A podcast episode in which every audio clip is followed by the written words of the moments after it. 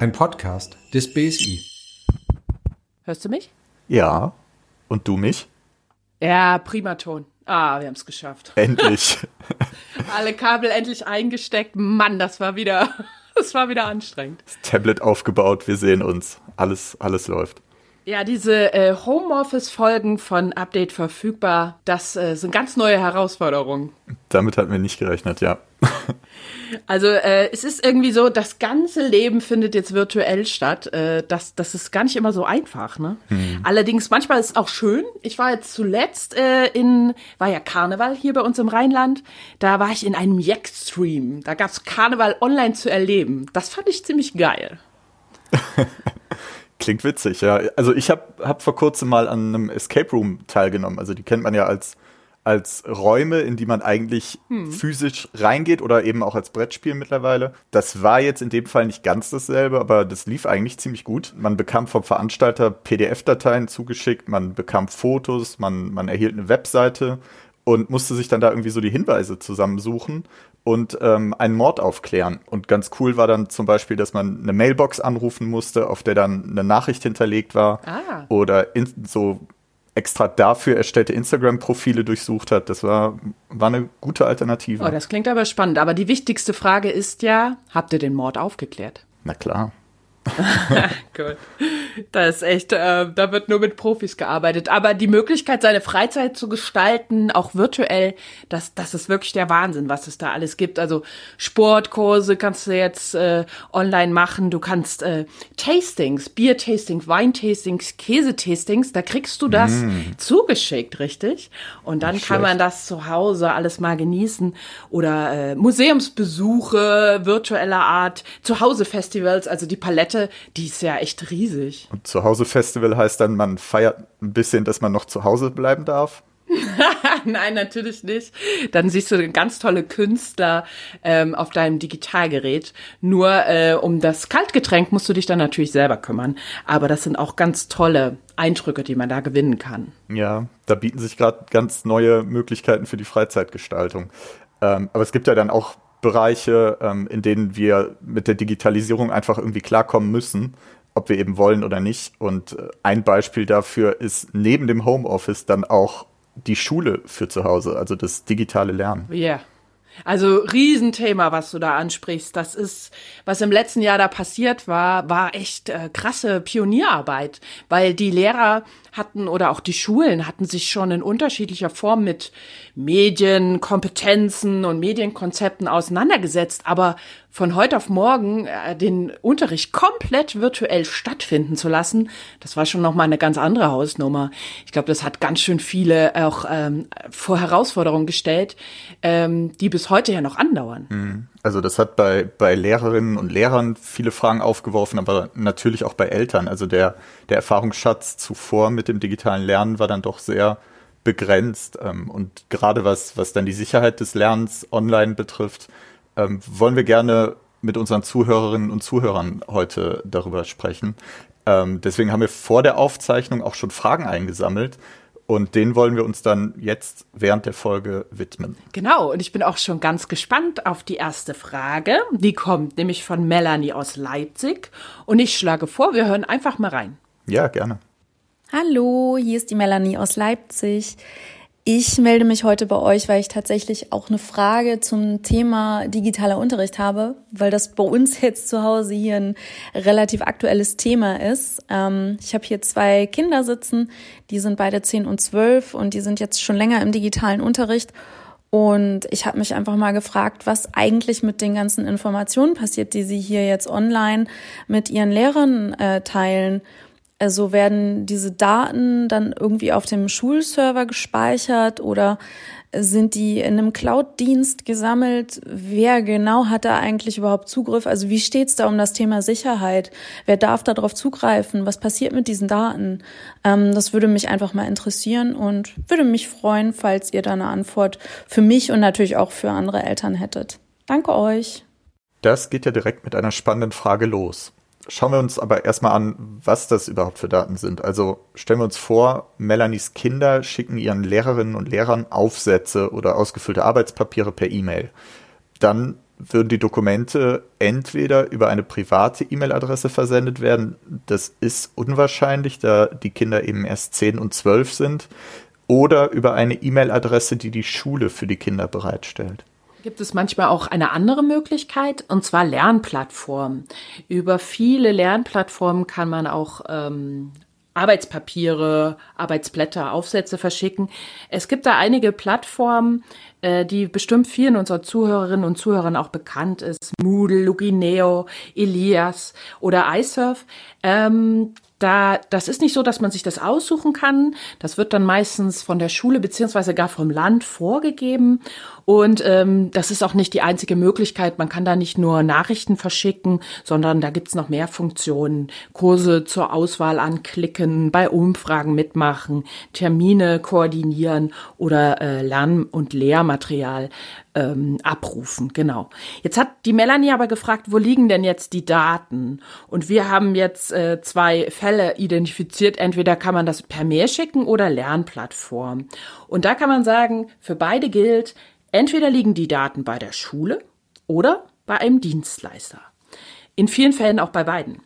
Ähm, denn das eine ist der Schulserver. Das kann man sich so vorstellen. Das ist ein Rechner, der auf dem Schulgelände steht, wo ganz viel abgelegt werden. Also das funktioniert auch bei den E-Mails so. Oder es gibt einen Dienstleister, dann steht ein Rechner außerhalb der Schule in irgendeinem Datenzentrum und ähm, das wäre dann für bestimmte Cloud-Dienste. Das heißt, die E-Mails liegen dann eben bei privaten E-Mail-Anbietern, weil man da zuvor schon eine E-Mail-Adresse hat und die Schule keine Mail-Adressen bereitstellt. Oder die Schule liefert die E-Mail-Adressen zu und dann liegen die Mails eben dort auf den Servern ab. Ähm, unabhängig aber davon, was Lehrer und Schüler miteinander austauschen, gibt es Informationen wie Noten, Geburtsdatum, Adressen. Ähm, das können aber auch Telefonnummern von Eltern, von Großeltern sein ähm, Infos über Allergien der Kinder, über chronische Krankheiten, äh, über die eben die Schule einfach Bescheid wissen muss. Und das kann dann eben auch auf diesen Servern zu finden sein. Das sind Informationen, die hatte man früher einfach im klassischen Klassenbuch und ähm, waren eben da jederzeit für die Lehrerinnen und Lehrer verfügbar. Aber heute läuft das halt häufig digital und dann sind die Infos eben auf Schulservern hinterlegt. Und das kann dann eben auch bei Dienstleistern liegen und muss nicht lokal auf dem Schulgelände auf irgendeinem Rechner gespeichert sein. Ja, spätestens jetzt wird klar, wir haben ganz, ganz viele Möglichkeiten und die kannst du auch noch miteinander kombinieren. Ähm, das scheint so ein bisschen, als würde es hier unübersichtlich werden. Nicht zuletzt, wer äh, viele Eltern, wenn sie sich mal austauschen mit Eltern aus anderen Bundesländern, da ist es noch mal anders. Ähm, jede Schule hat, trifft Entscheidungen. Äh, wie verlieren wir denn da nicht den, den Überblick? Ja, das ist sehr schwierig im Moment. Also es stimmt, es, ähm, die Lage ist unübersichtlich und ähm, deutschlandweit gibt es eben verschiedenste Systeme, wie du schon gesagt hast. Die Länder machen ihr eigenes Ding und teilweise gibt es dann auch noch Schulen, die ihr eigenes Ding machen. Da aus dem Grund können wir dann jetzt keine pauschale Empfehlung geben. Also alle Tools, die von den Schulen und Ländern genutzt werden, haben ihre Vor- und ihre Nachteile. Also da ist keines besonders schlecht und keines herausragend gut. Ähm, und dann kommt eben noch hinzu, dass die Tools teilweise untereinander kombiniert werden. Also die sind dann häufig modular aufgebaut und man nimmt beispielsweise nur die, äh, den E-Mail-Versand oder die äh, Organisationstools, die äh, der Dienstleister bereitstellt und macht dann die Videokonferenzen wieder über ein anderes Programm. Ja, aber was die meisten Eltern jetzt interessiert, äh, sind die Daten ihrer Kinder und vielleicht auch der Eltern bei den Schulen denn nun aufgehoben oder nicht? Da kann ich ein ganz klares Jein beisteuern. Ähm, also das, das können wir eben nicht mit einem Ja beantworten, denn es ist eigentlich egal, ob die Schule dann eigene Server betreibt, ob sie einen Dienstleister nutzen, ob sie eine der bekannten Lernplattformen nutzen. Es gibt am Ende ganz viele Faktoren, die bestimmen, ob die IT sicher betrieben ist. Manche dieser Faktoren liegen eben dann bei den Dienstleistern oder bei den Betreibern der Servern, andere äh, bei den Nutzern und dazu gehört dann eben, dass, dass individuelle Passwörter vergeben wurden, dass die einzelnen Netzwerke, die entstehen können, voneinander getrennt und jeweils gesichert sind. Aber dann kommt es eben oft auch auf die IT-Kenntnisse der Lehrerinnen und Lehrer an und wie sie ihre Schüler darauf vorbereiten, jetzt mit der neuen Technik umzugehen. Ähm, da können Eltern leider oft recht wenig tun, außer eben kritisch bei der Schule nachzufragen und gegebenenfalls auf offensichtliche bestehende Mängel hinzuweisen. Wir wollen da ja auch kein schlechtes äh, Bild zeichnen. Viele Dinge, die du gerade jetzt genannt hast, äh, sind den Schulen, den Verantwortlichen sehr wohl bekannt. Mhm. Und ähm, es ist aber wichtig, das im Blick zu behalten. Und dazu passt auch ein bisschen die nächste Frage eines Vaters aus Berlin, der sich fragt, was denn überhaupt so passieren kann. Ich glaube, da sollten wir auch mal reinhören. Hallo, ich bin Christian aus Berlin und ich habe eine Frage zu Videokonferenzen beziehungsweise zu Videokonferenzsystemen. Ich habe eine schulpflichtige Tochter zu Hause, die gerade ähm, über Videokonferenzsysteme Homeschooling macht und ich wollte fragen, welche Erfahrungen haben Schulen da gesammelt? Was kann ich tun oder was kann ich ihr zeigen, damit sie sicher von zu Hause aus diese digitalen Tools nutzen kann? Vielen Dank. Also erstmal sind diese ganzen digitalen Tools und die Videokonferenzsysteme super praktische Lösungen, ähm, um, um sich halt wenigstens hin und wieder mal zu sehen. Das kennen die meisten ja auch von ihrer Arbeit aus dem Homeoffice. Wenn man sich vorstellt, wie das vor 20 Jahren ausgesehen hätte, da wären wir wohl ziemlich aufgeschmissen gewesen. Das ist dann eben auch eine Möglichkeit für Lehrerinnen und Lehrer, mit ihren Schülern in Kontakt zu bleiben. Ähm, aber betrachten wir das mal durch unsere Sicherheitsbrille, dann gibt es eigentlich zwei größere Probleme, die hin und wieder auftreten. Das sind einmal die sogenannten DDoS-Angriffe und zum anderen ist es die Störung des Unterrichts durch Leute, die im Unterricht nichts verloren haben. Ja, da fangen wir doch direkt mit den DDoS-Angriffen an und äh, vielleicht erklärst du uns erstmal, was ist das überhaupt genau? Ja, ist nicht ganz selbsterklärend, da hast du recht. Ähm, also DDoS ist eine Abkürzung aus dem Englischen und heißt so viel wie außer Betrieb setzen. Also das kann man sich so vorstellen, als würde man zum Beispiel zur Post gehen und der Frau hinter dem Schalter so viele Anfragen stellen, dass kein anderer Kunde mehr bedient werden kann. Bei DDoS-Attacken stellt man natürlich keine mündlichen Anfragen, man ruft nirgendwo an oder steht an keinem Schalter. Stattdessen sind es Tausende oder gar Millionen von Rechnern, die Anfragen an einen Dienst stellen, indem sie zum Beispiel eine Webseite aufrufen, bis es da zu einer Überlastung kommt dann kann der Dienst eben nicht mehr arbeiten oder steht nur noch sehr stark eingeschränkt zur Verfügung. Ähm, da fragt man sich natürlich, warum machen das diese Millionen von Rechnern plötzlich? Die sind dann tatsächlich mit Schadsoftware infiziert. Und das kann eben auch passieren, ohne dass die Besitzer das mitbekommen.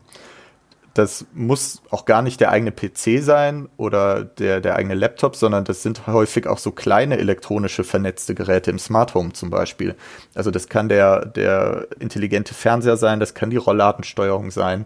Ähm, das ist eigentlich relativ egal. Hauptsache, das Gerät hat in irgendeiner Weise eine Internetanbindung und ist aus Sicht der Hacker bestenfalls auch noch leicht zu übernehmen. Die Täter nutzen dann eben eine Schadsoftware, um die Geräte so zu übernehmen und dazu zu bringen, einen bestimmten Server anzuwählen. Sie bombardieren ihn also mit Anfragen. Und wenn der Angreifer es dann eben beispielsweise auf einen Schulserver abgesehen hat, der in der Regel nur wenige hundert Anfragen gleichzeitig bearbeiten muss und vielleicht maximal mit 10.000 Anfragen gleichzeitig klarkommt und jetzt eben mit einer Million Anfragen bombardiert wird, dann schmiert er ab der ist dann eben außer Betrieb gesetzt. Und das Faszinierende an dieser Angriffsart finde ich ja immer, dass während, also stellen wir uns vor, während wir beide jetzt hier diesen Podcast aufnehmen, könnten theoretisch unsere Geräte auch genauso einen DDoS-Angriff eigentlich starten. Äh, gehen wir davon aus, dass wir nicht ordentlich immer Updates machen würden und nicht ganz einwandfreie Technik hier hätten. Aber das wäre möglich, wenn wir mit einem Schadprogramm äh, infiziert werden, ohne dass wir eigentlich davon was mitkriegen würden, oder? Ja, genau. Also das könnte parallel zu unserer Aufnahme gerade stattfinden und schlimmstenfalls würden wir es gar nicht merken. Und darum ist es so sau wichtig, immer Updates zu machen, mindestens. Und gute Schad-Antivirenprogramme zu haben, dass man sowas eben auch finden kann. Genau. Ja, aber äh, solche DDoS-Angriffe sind tatsächlich gar nicht so eine Seltenheit. Das passiert immer wieder in ganz unterschiedlichen Bundesländern und zuletzt war das ähm, in Thüringen passiert. Und da war ein Lernportal für mehrere Stunden nicht mehr erreichbar. Was bedeutet das? Etwa 10.000 Schüler konnten einfach nicht mehr am Unterricht teilnehmen, was ja dann schon ganz schön hart ist. Also die hatten sowas wie hitzefrei, nur die digitale Version davon. Und was da besonders kurios ist, schaut man sich den Angriff genauer an, dann kam der wohl über einen Server aus Singapur. Äh, das klingt jetzt erstmal ganz schön seltsam, äh, muss man aber einordnen, denn wer sich genau dahinter verbirgt, das werden wir vielleicht nie erfahren, denn Cyberkriminelle, die äh, haben es meistens ganz gut drauf, äh, ihre Spuren zu verschleiern. Das heißt, das müssen jetzt nicht Menschen in Singapur gewesen sein, das kann von überall auf der Welt stattgefunden haben. Ja, und das ist in jedem Fall super ärgerlich, wenn die ganze IT ausfällt. Aber das ist eben so, so ein technisches Problem, das im Moment hin und wieder vorkommt. Es gibt aber auch Probleme, die während des Unterrichts auftreten. Also ich habe ja eben schon von Störungen gesprochen, in dem Externe, die eben nichts im Unterricht verloren haben, ähm, dazustoßen. Und ja, so kommt es eben im Moment immer wieder zu Einzelfällen, in denen völlig Fremde oder vielleicht auch Freunde der Schüler ähm, einfach in den Unterricht, in den digitalen Unterricht platzen und dann ja in ihren Augen lustige Dinge tun oder in, im schlimmsten Fall eben die Schüler sogar belästigen. Das äh, kann sogar so weit gehen, dass die ähm, Eindringlinge die Lehrer rausschmeißen. Und dann können sie eben ungestört mit den Kindern sprechen, ihnen unangemessene Inhalte zeigen und sie in schlimmen Fällen auch belästigen. Und ähm, vor kurzem gab es einen Fall, da fand das ein YouTuber wohl ziemlich witzig und hat eben auf diese Weise Unterrichtsstunden gestört, um dann im Nachgang seinen Gag medienwirksam zu veröffentlichen. Also er ist an Schüler herangetreten und hat um die Zugangsdaten der Unterrichtsstunden gebeten. Und äh, die sind dann wohl irgendwann eingeknickt, haben ihm die Daten gegeben und er hat sich daraus einen Spaß gemacht, der jetzt aber wohl auch juristische Folgen haben könnte. Den Link zu diesem Vorfall ähm, findet ihr wie immer in den Show Notes. Ja, das ist ja fast schon so eine Horrorvorstellung, wenn man sich überlegt, der physische Klassenraum war immer so ein ganz gesicherter Raum, wo einfach nichts Fremdes reinkam. Und im virtuellen sieht es jetzt plötzlich ganz anders aus. Ähm, es gibt jedoch ein paar Tricks, die es einfach den ganzen witzbolden und lustigen Menschen und äh, schlechten Menschen auch äh, schwieriger machen, so eine Videokonferenz zu kapern. Zum Beispiel sollte man immer darauf achten, dass, äh, dass es einen individuellen Raumnamen gibt. Das kann man auch äh, nachvollziehen. Äh, zum Beispiel gibt es viele Raumnamen bei verschiedenen Anbietern, die heißen Test. Und wenn die dann nicht passwortgeschützt sind, dann ist es super einfach, dass da mal ein Fremder aus Versehen reinstolpert. Der wollte nur einen anderen Testraum. Übertragen wir das mal auf das Schulthema, dann kann so ein Raum ja auch Klasse 3 heißen in, in ganz vielen Bundesländern, in ganz vielen Orten und Städten, weil es natürlich viele Klassen 3 gibt. Und wenn dann das Passwort recht einfach erratbar ist, vielleicht Hallo oder so, äh, dann ist es natürlich sehr einfach, da reinzukommen. Genau. Und da gibt's aber noch einen Tipp. Also wenn die, wenn die Software das zulässt, dann sollte man nämlich immer auch einen Warteraum einrichten. Warteraum bedeutet, dass die Administratoren, also die Lehrkräfte im besten Fall, in Ruhe prüfen können, wer sich gerade in diesem Warteraum befindet und dann jedem einzelnen Zutritt zum Unterricht gewähren können. So haben dann Externe gar nicht erst die Möglichkeit, in so, so einen Videochat einzudringen. Natürlich kann es da auch immer wieder sein, dass diese Witzbeute sich dann einen Namen geben, der vielleicht plausibel klingt ja, so Stefan Müller oder so, ähm, was einfach äh, möglich sein kann. So könnte ja ein Schüler heißen.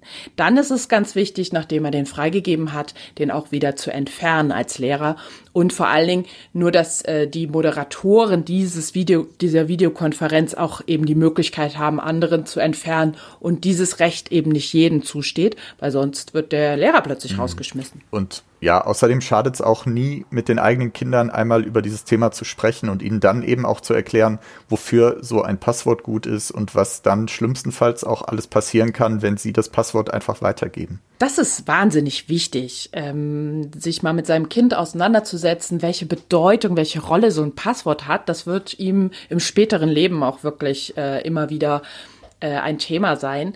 Ähm, allerdings muss man dazu sagen, Betrüger sind sehr trickreich. Gerade in sozialen Medien werden vereinzelte Schüler so ein bisschen in die Mangel genommen. Da wird tr so Druck aufgebaut, bis dann der oder diejenige das Kennwort vielleicht rausgibt, äh, um einen schlechten Scherz zu starten. Da muss man auch äh, mit seinem Kind am besten reden und sagen, hör mal, wenn dir irgendwas komisch da vorkommt, red erst mit mir und äh, gib keine Passwörter raus. Das sollte jedes Kind verstehen. Mhm. Und zusätzlich gibt es dann eben noch Tipps, die weniger auf die IT-Sicherheit oder die Sicherheit der Daten ähm, abzielen. Also man sollte außerdem darauf achten, dass es, dass die Kinder vor einem neutralen Hintergrund sitzen. Also bestenfalls sind sie entweder nicht in ihrem Kinderzimmer oder geben möglichst wenig über den Raum hinter sich preis. Das kann man ja im Moment häufig auch mit virtuellen Hintergründen ähm, einrichten. Also das macht man eben, damit die Kinder dann keine Hinweise auf Passwörter geben, weil im Hintergrund irgendwie das Poster der Lieblingsband hängt oder sowas. Und sie verraten eben nichts über ihre Lebensumstände und, und schützen so ihre Privatsphäre. Also deshalb möglichst wenig zum Beispiel vom Kinderzimmer oder dann vom Büro der Eltern zeigen. Absolut, da ist also auch einiges möglich, was man selbst seinem Kind zeigen kann, worüber man mit seinem Kind reden kann, wenngleich natürlich auch eine große Verantwortung bei den Lehrerinnen und Lehrern liegt. Mm, aber einen Punkt, auf den wollten wir auch noch zu sprechen kommen. Womit gehen denn eigentlich die Schülerinnen und Schüler ins Netz? Also mit welchen Geräten? Ähm, gerade in den, im letzten Jahr hat man gemerkt, wie unterschiedlich das ist.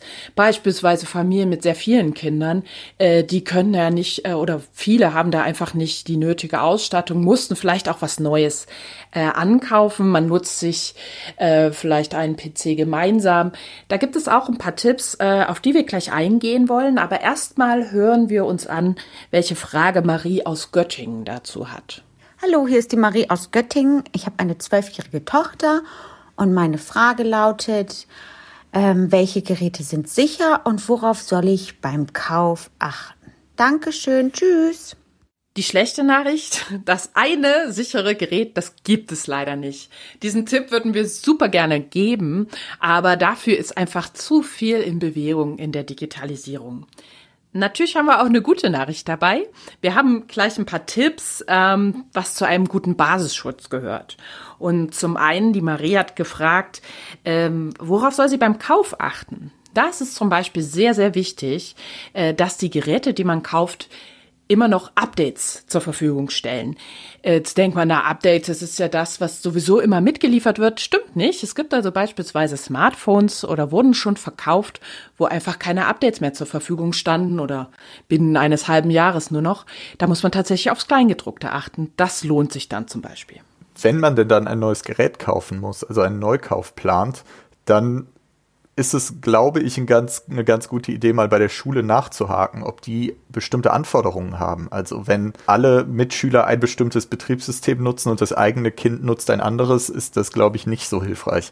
Manchmal sind besondere Features nötig, manchmal muss eine bestimmte Webcam verbaut sein. Also da einfach mal nachhaken und die Schule fragen, was denn da empfehlenswert gerade ist. Wenn die Kinder dann mit dem eigenen Familienlaptop ans Werk gehen sollen, auf dem dann vielleicht auch noch Homeoffice ähm, betrieben wird, dann ist es ganz klug, ein eigenes Benutzerkonto für das Kind zu errichten, in dem dann der Unterricht stattfindet.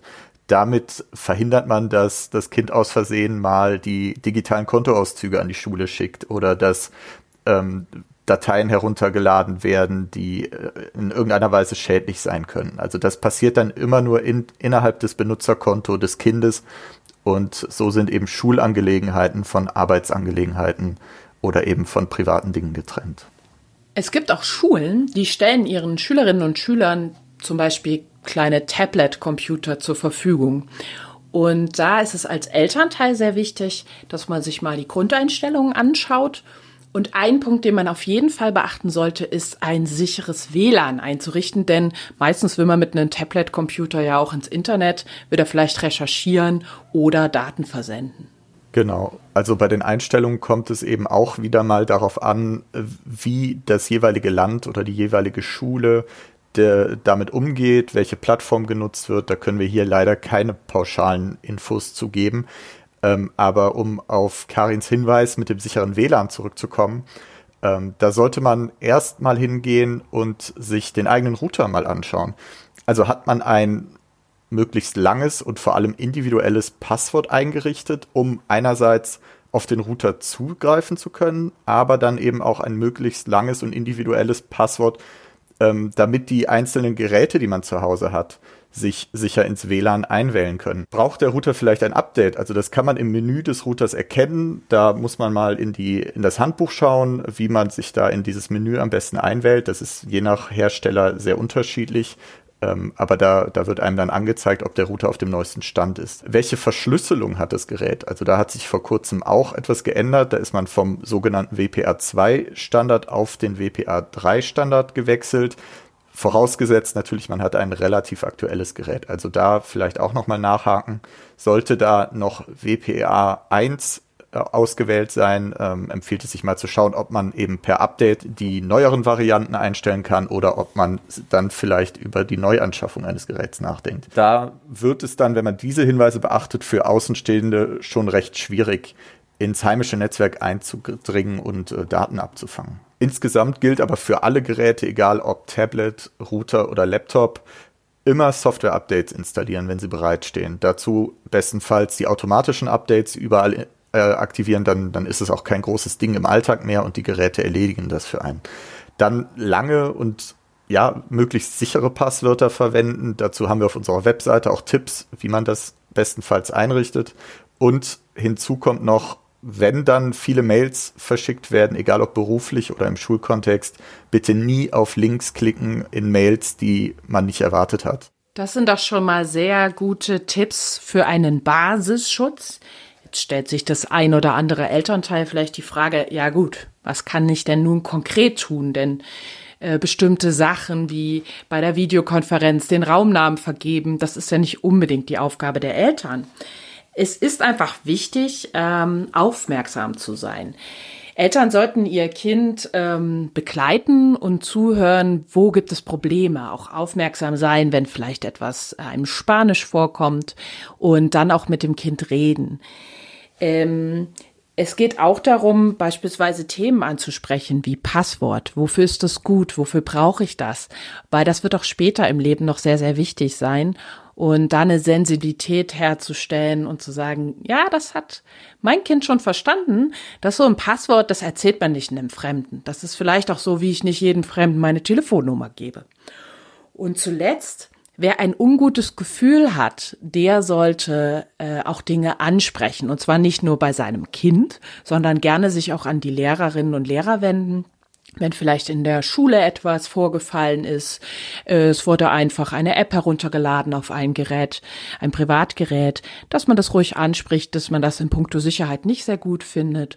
Oder wenn man sich unsicher ist, wie man vielleicht äh, ein, Gerät von der Schule richtig einrichtet, sprechen Sie die Lehrerinnen und Lehrer an. Die werden vielleicht sehr dankbar sein, weil wir momentan auch viel noch in einem Lernprozess sind und da ist Feedback vielleicht genau das Richtige. Ich hoffe, wir konnten auf alle offenen Punkte und auf alle Fragen eingehen. Wir haben uns zumindest bemüht. Und ähm, ja, falls jetzt noch Fragen bestehen, sind wir bei Facebook, bei Twitter oder bei YouTube zu finden. Und äh, wie immer gilt, wir freuen uns sehr über Vorschläge für nächste Episoden und ganz besonders natürlich auch über Feedback und über viele schöne Bewertungen. Genau, und in den Show Notes werden wir noch ein paar Informationen, Empfehlungen, Tipps und Links zusammenstellen, damit jeder, der Interesse hat, da vielleicht noch ein bisschen weiter sich mit dem Thema befassen kann. Und jetzt kann man sagen, wir haben Glück gehabt, es hat sich kein YouTuber in unsere Konferenz hier gehackt und äh, bleibt uns eigentlich nur noch äh, auf Wiedersehen zu sagen. Tschüss. Bis zum nächsten Mal.